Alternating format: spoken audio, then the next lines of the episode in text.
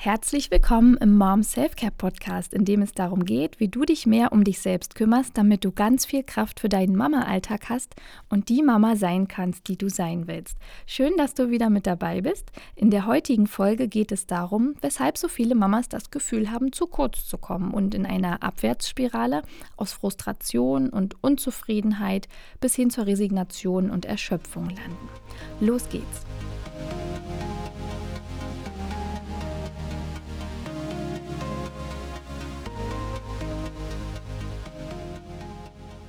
Fangen wir mal mit den grundsätzlichen Belastungen an, die das Mama-Dasein mit sich bringt. Das geht bei unregelmäßigen Schlafenszeiten und Schlafmangel schon los. Besonders bei in Anführungsstrichen frischen Mamas mit Neugeborenen kommt der Schlaf ja meist deutlich zu kurz und bis die Kinder durchschlafen kann es manchmal können manchmal drei Jahre ins Land gehen. Unsere Zwillinge haben zum Beispiel auch ziemlich lange noch nachts ein Fläschchen gebraucht, also mit ich würde sagen mit zweieinhalb haben die manchmal nachts noch nach einer einzigen Flasche verlangt. Und dadurch war die Nacht halt auch trotzdem immer unterbrochen, auch wenn man nur einmal aufgestanden ist. Und in der Schwangerschaft können ja auch viele Frauen im letzten Trimester auch meist nicht mehr richtig schlafen, weil der Bauch mittlerweile so groß ist, dass sie gar nicht mehr wissen, wie sie liegen sollen. Ja, und da kommen dann schon mal ganz schnell drei, vier Jahre zusammen, in denen man mal überhaupt nicht richtig schläft. Also das muss man sich mal auf der Zunge zergehen lassen. Mehrere Jahre mit Schlafstörungen und Schlafmangel, das kann Auswirkungen haben wie ähm, vermehrter Alkoholkonsum. Also man wird irgendwie benommen, man ist unkonzentriert und im schlimmsten Fall sogar aggressiv. Wenn ich müde bin, bin ich auch nicht wirklich genießbar, dann bin ich sehr leicht reizbar. Also ich ziehe an dieser Stelle mal wieder meinen Hut vor uns Müttern. So, Schlaf ist das eine. Kommen wir mal zu der Fremdbestimmung. Egal, ob das Kind jetzt sechs Jahre alt ist oder erst ein paar Wochen. Wir sind mit dem Schwangerschaftstest an nur noch eingeschränkt selbstbestimmt. In der Schwangerschaft schauen wir, was wir essen und trinken dürfen bzw. nicht dürfen, weil wir auch an unser kleines Mäuschen denken müssen. Das ist auch alles schön und gut.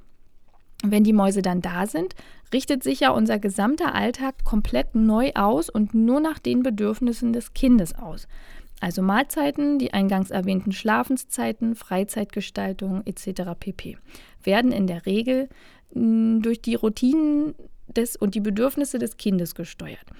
Ich mache das auch nicht anders. Meine Zwillinge machen glücklicherweise noch einen Mittagsschlaf und wir verabreden uns zum Beispiel auch immer erst zu den Zeiten, nachdem die Kinder vom Mittagsschlaf ausgeschlafen haben, weil unser ganzer Tagesablauf sonst den Bach runtergeht und die Kinder total ungenießbar sind. Und wir passen sogar also unsere ganz natürlichen Bedürfnisse auch an unser Baby an. Pipi machen und schnell mal was hinunterschlingen, wenn es denn gerade geht.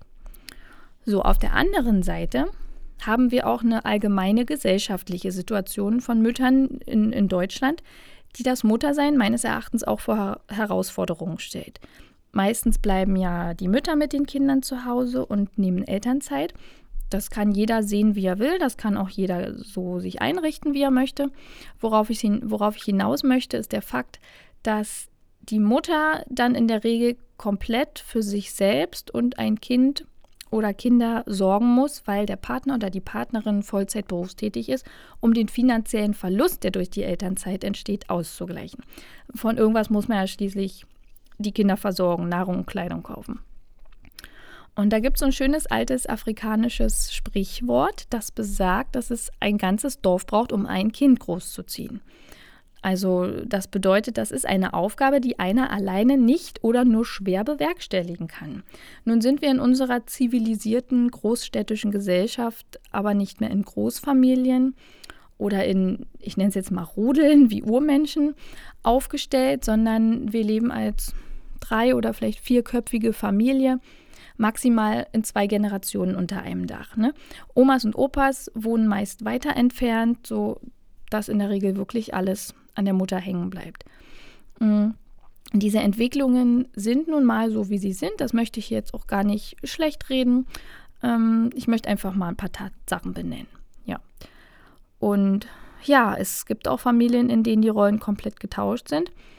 Ähm, an dieser Stelle muss ich dazu sagen, wenn der Papa mal ein Jahr mit dem Kind zu Hause bleibt und die Mama arbeiten geht, Das gibt es natürlich auch. Da will ich jetzt auch niemanden diskriminieren, aber ich spreche ja hier an dieser Stelle speziell Mütter an, weil ich ja keinen Papa-Podcast mache, sondern einen Mama-Selbstfürsorge-Podcast. Und ich bitte darum, das nicht als Diskriminierung anzusehen, dass ich die Väter völlig außen vor lasse, sondern einfach nur als Anpassung an äh, meine jeweilige Zielgruppe, also meine Hörerinnen. Ja, zurück zum Thema. In meinen Augen ist es in Anbetracht all dieser Faktoren vorprogrammiert und absolut verständlich, dass die Mehrheit der Mütter an irgendeinem Punkt ins Straucheln gerät.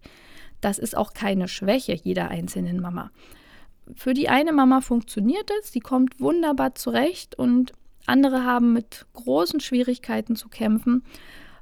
So wie ich damals mit meiner großen Tochter. Also ich gehörte eher zu den Müttern, die auch eine Weile gebraucht haben, um in ihrer Mama-Rolle richtig anzukommen.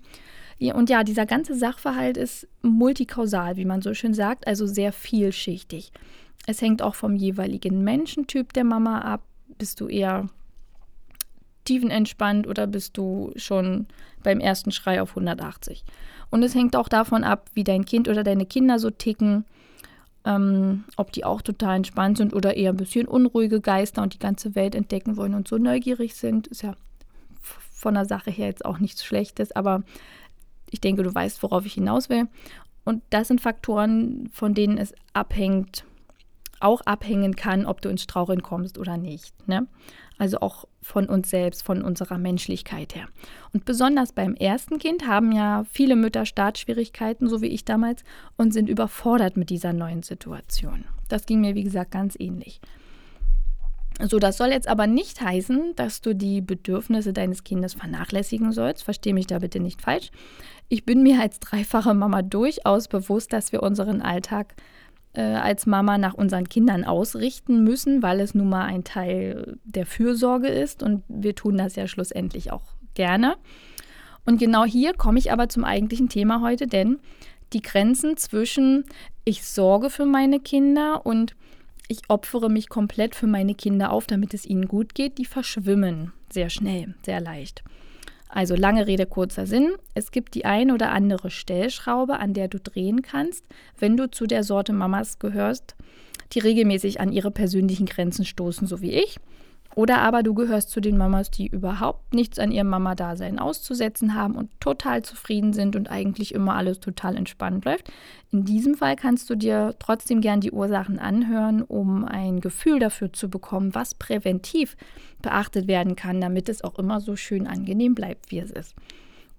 Ja, und dafür habe ich dir heute fünf Ursachen herausgefiltert, die dafür sorgen, dass dein Mama-Alltag unnötig schwer ist und du deshalb schnell ausgelaugt und unzufrieden bist.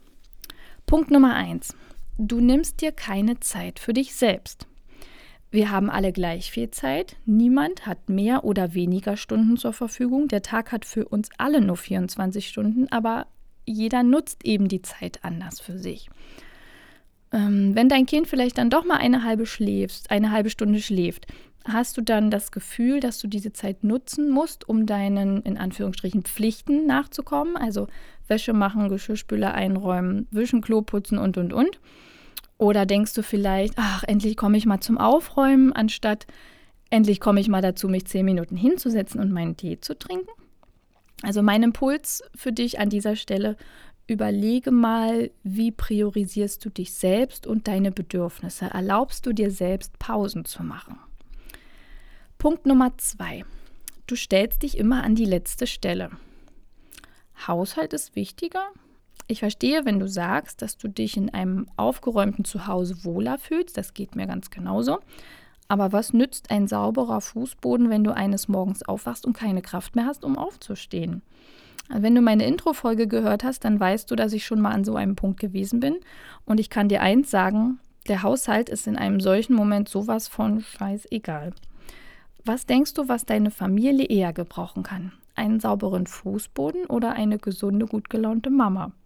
Das gleiche gilt übrigens für alle Lebensbereiche. Ja? Du darfst dir auch mal was gönnen, ohne dabei ein schlechtes Gewissen zu haben. Punkt Nummer drei. Du sagst nicht Nein. Das Nein sagen fällt den meisten Mamas und den, in der Regel den meisten Menschen ziemlich schwer, weil es im ersten Moment immer unhöflich äh, rüberkommt. Aber hast du mal beobachtet, dass deine Kinder wunderbar kommunizieren können, was sie wollen und was nicht? Und dass sie ohne Umschweife und frei heraus Nein sagen, wenn sie etwas nicht wollen? Du warst bestimmt noch nie beleidigt, wenn dein Kind Nein gesagt hat, sondern hast dann eher den Fokus auf die Lösung eines möglichen Konflikts gelegt. Und äh, ja, auch du darfst deinen Kindern sagen, dass du jetzt nicht sofort spielen möchtest, weil du noch zehn Minuten deinen Tee austrinken und ein bisschen rumsitzen möchtest, um dich ein bisschen zu entspannen. Ähm, du kannst ja anbieten, dass sie sich zu dir setzen, bis du ausgetrunken hast und dass du dann sehr gerne mit ihnen spielst.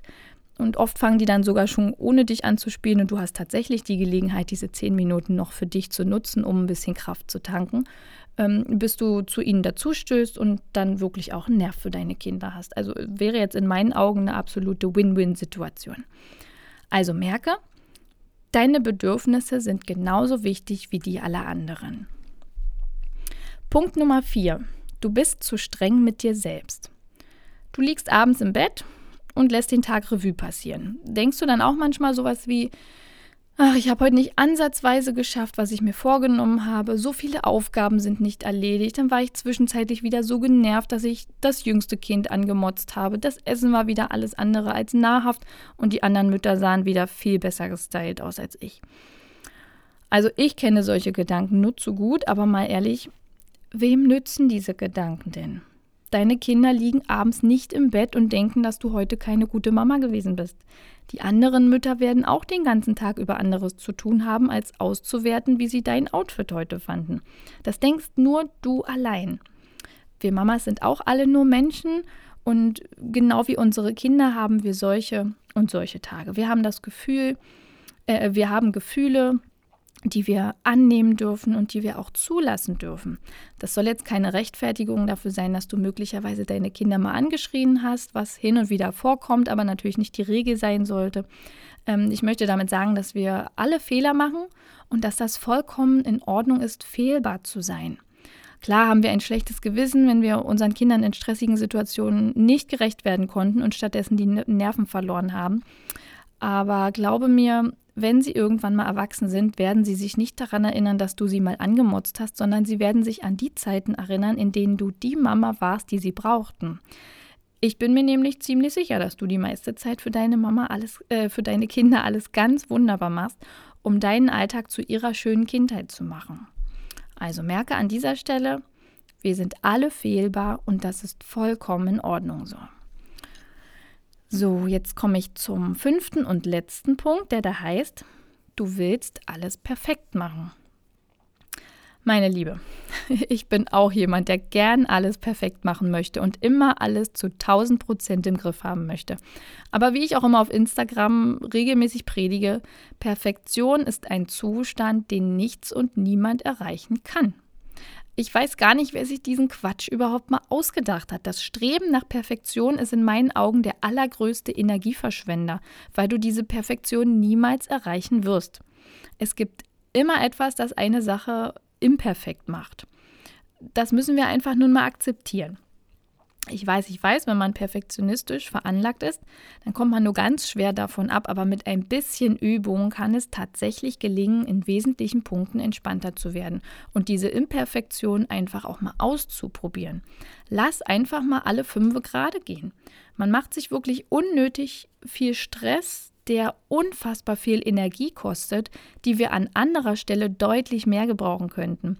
Wie schon in Punkt 4 genannt, werden sich unsere Kinder später nicht daran erinnern, dass äh, der Wasserhahn im Bad immer geglänzt hat und nicht einen Wasserfleck aufgewiesen hat, sondern sie werden sich immer daran erinnern, welchen Spaß sie in der Badewanne hatten. Wenn, wenn sie zum Beispiel so wie meine drei Kinder, wenn ich die alle drei zusammen in die Wanne stecke und die dann ihren, den Spaß ihres Lebens haben, weil sie Meerjungfrau gespielt haben und dabei das ganze Bad unter Wasser gesetzt haben. Ne? Also mein geheimer Tipp, mein, ne, eigentlich mein nicht, mein gar nicht so geheimer Tipp an dieser Stelle ist wie immer die Meditation. Mit Meditation lernst du nicht nur gelassener zu bleiben, sondern auch in dich hineinzuhören und ja herauszufiltern, worauf es für dich in deinem Leben wirklich ankommt. Und dann merkst du auch, dass Perfektion nicht dazu gehört. Also merke, nobody is perfect. Ja, und damit sind wir auch schon am Ende dieser Folge angelangt. Wenn dir diese Folge gefallen hat, dann hinterlass mir gerne eine 5-Sterne-Bewertung auf iTunes und empfehle diesen Podcast gerne weiter, damit er auch von anderen Mamas gefunden wird. Mich findest du außerdem auf meiner Website unter www.mom-self-care.de oder auf Instagram at mom-self-care. Kontaktiere mich gerne, wenn du Fragen, Anregungen oder Themenwünsche hast. An dieser Stelle vielen Dank fürs Zuhören und nicht vergessen, Mama gut, alles gut. Alles Liebe, deine Cindy.